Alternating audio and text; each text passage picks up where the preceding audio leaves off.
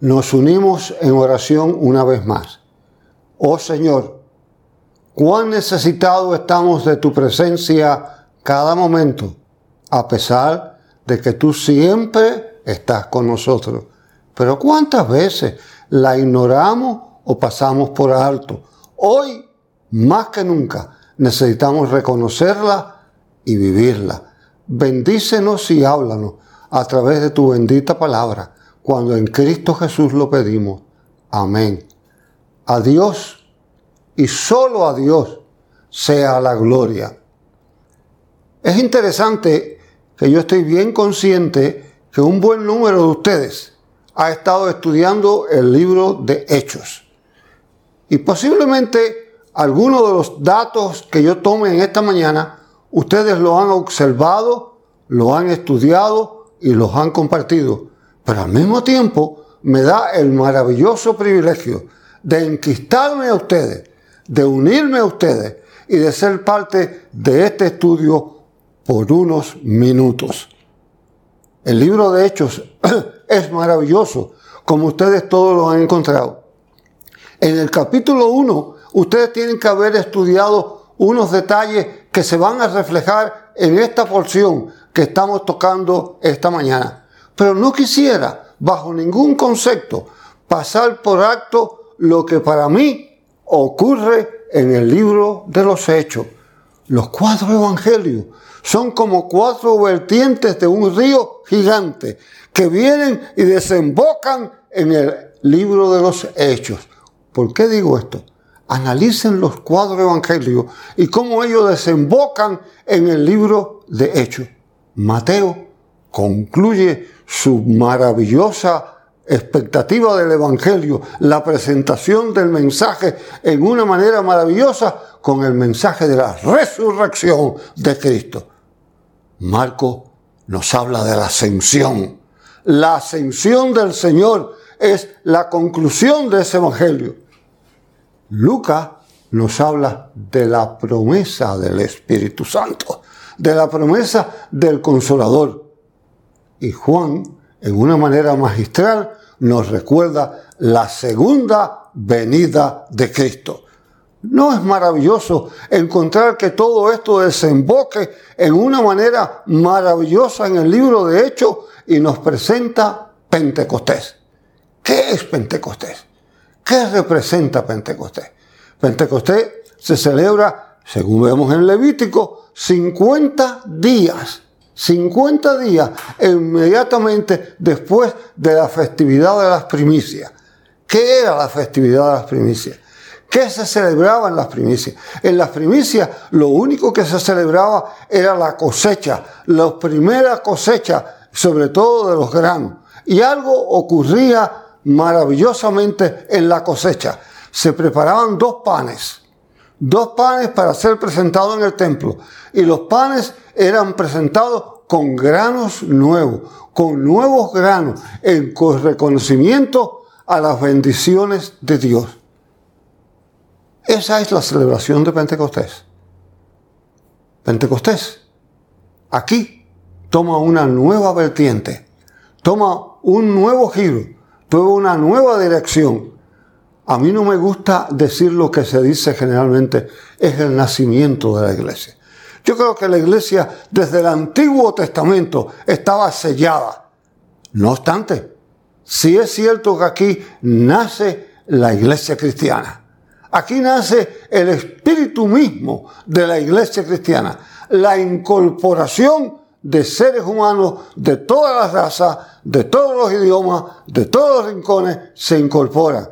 Y esta para mí es la fiesta de la primicia del Nuevo Testamento. Al igual que en el Antiguo Testamento se traía las primicias, aquí, ahora, al resucitar Cristo, al abrir la puerta maravillosa del Evangelio, se presenta el momento crucial, único, especial en la vida de la iglesia de poder presentarse ante nuestro buen Dios y Salvador. Esa experiencia única nos recuerda cinco minutos antes de Pentecostés. No había iglesia cristiana cinco minutos después de Pentecostés, está en completa función la iglesia de Jesucristo. De hecho, este capítulo 2 del libro de los Hechos, debiéramos dividirlo en dos partes realmente. La presencia del Pentecostés y el primer sermón cristiano de la iglesia. El sermón. Todos los predicadores debiéramos aprender y mirar de aquel gran primer predicador, el apóstol Pedro.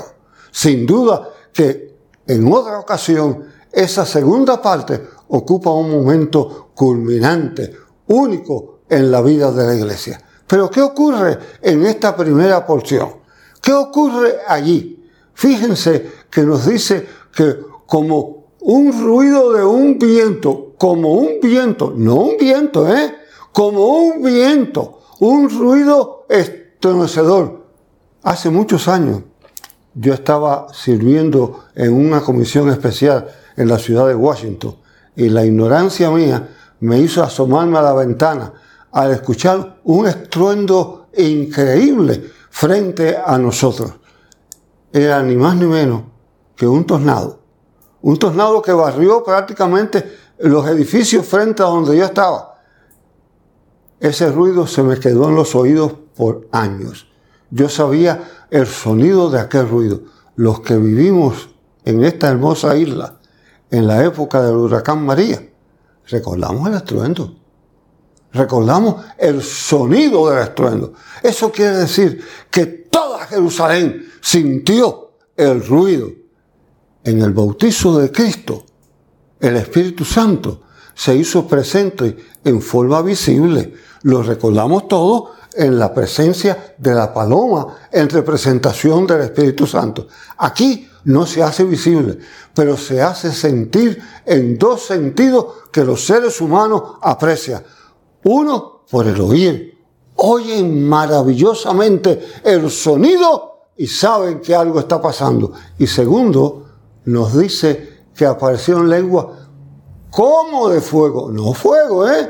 No es fuego. Hay que tener mucho cuidado porque cuando hablamos del bautismo de fuego, estamos hablando de lo que va a ocurrir en Apocalipsis más tarde. No estamos hablando de este momento. Estamos hablando de que eran como llamas de fuego, que representaban el fuego y se posaban sobre la cabeza de cada uno de ellos. Se posaban de una manera maravillosa y allí ellos recibían el bautismo del Espíritu Santo no me cabe la menor duda que al igual que escucharon, podían ver la manifestación. Y aquella gente que estaban confundidas, ¿por qué estaban confundidas?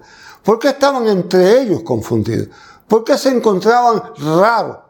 Porque recuerden que en esta maravillosa fiesta en Jerusalén habían judíos de todo el mundo. Allí habían gente de los tres continentes conocidos en aquel momento. Allí estaban todos. No todos los judíos hablaban hebreo, ¿eh? Al igual que hoy en día usted visita grandes ciudades donde hay grandes concentraciones de judíos y no todos hablan hebreo, hablan distintos dialectos. De hecho, el hebreo era un idioma casi desaparecido hasta la fundación del Estado de Israel, donde comienza de nuevo a hablarse. Y ellos maravillosamente escuchan su propio idioma, escuchan la proclamación de la verdad en su propio idioma. Mucho se ha cuestionado esto. Algunos dicen que si fue un milagro o si no lo fue. Yo vivo convencido que lo fue. Si lo fue por el escucharlo o por el hablarlo, es cuestión de Dios. Pero que fue un milagro, fue un milagro. Yo no puedo comunicarme en un idioma que no he estudiado. Yo no puedo hablar en un idioma que no conozco. Sin embargo, Dios en su soberana voluntad aprovechó la oportunidad y le permitió a ellos comunicarse. Ahora bien, recuerden, era un idioma que entendían. No era una jerigonza. Era un idioma que entendía. Era un idioma que tenía una función. Era proclamar. Era acercarse a ellos. Era hacerles ver la verdad. No era un hablar por hablar. Aquellos discípulos fueron bendecidos por el Dios, dándole la oportunidad de proclamar maravillosamente el reino de Dios en los idiomas. Por eso es tan importante que el Evangelio sea proclamado en el idioma del pueblo. Por eso es tan natural que hablemos en la forma más normal, más normal posible, para que la gente entienda, porque esa es la función de la proclamación. Si ustedes recuerdan el capítulo 1 de este libro de Hechos, recuerda que los apóstoles estaban orando, estaban clamando. ¿Y qué estaban clamando?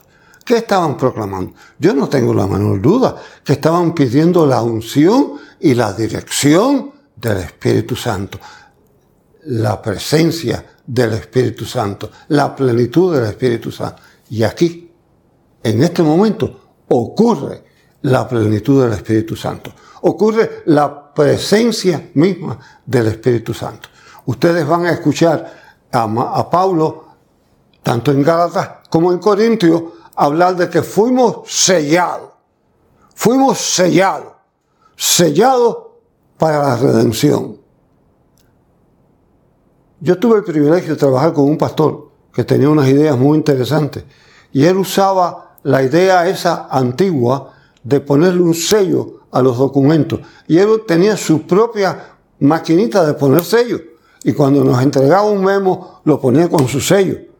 Y todo el mundo sabía que era el sello de él y no valía hasta que uno lo abría o lo rompía los documentos oficiales. Todos tienen sellos oficiales. Todos tienen un sello maravilloso. Cada uno vale por sí solo, lo que es el sello. Había un sello que garantizaba su validez. Tuve el privilegio de conocer de cerca, y muchos aquí en esta congregación en, los recuerdan al doctor Donna Harvey. Donna Harvey nació en San Germán y se consideraba un sangermeño, hijo del reverendo John Will Harvey, fundador de la Universidad Interamericana. Él creció y se desarrolló allí. Y Donald era un personaje maravilloso. Él viajaba muy a menudo a la isla por sus relaciones con la universidad y siempre pasaba por la iglesia y compartíamos algunos momentos. Donald usaba en aquellos tiempos que se usaban marcadores de corbata, pasadores de corbata. Él usaba unas que a mí me llamaba la atención.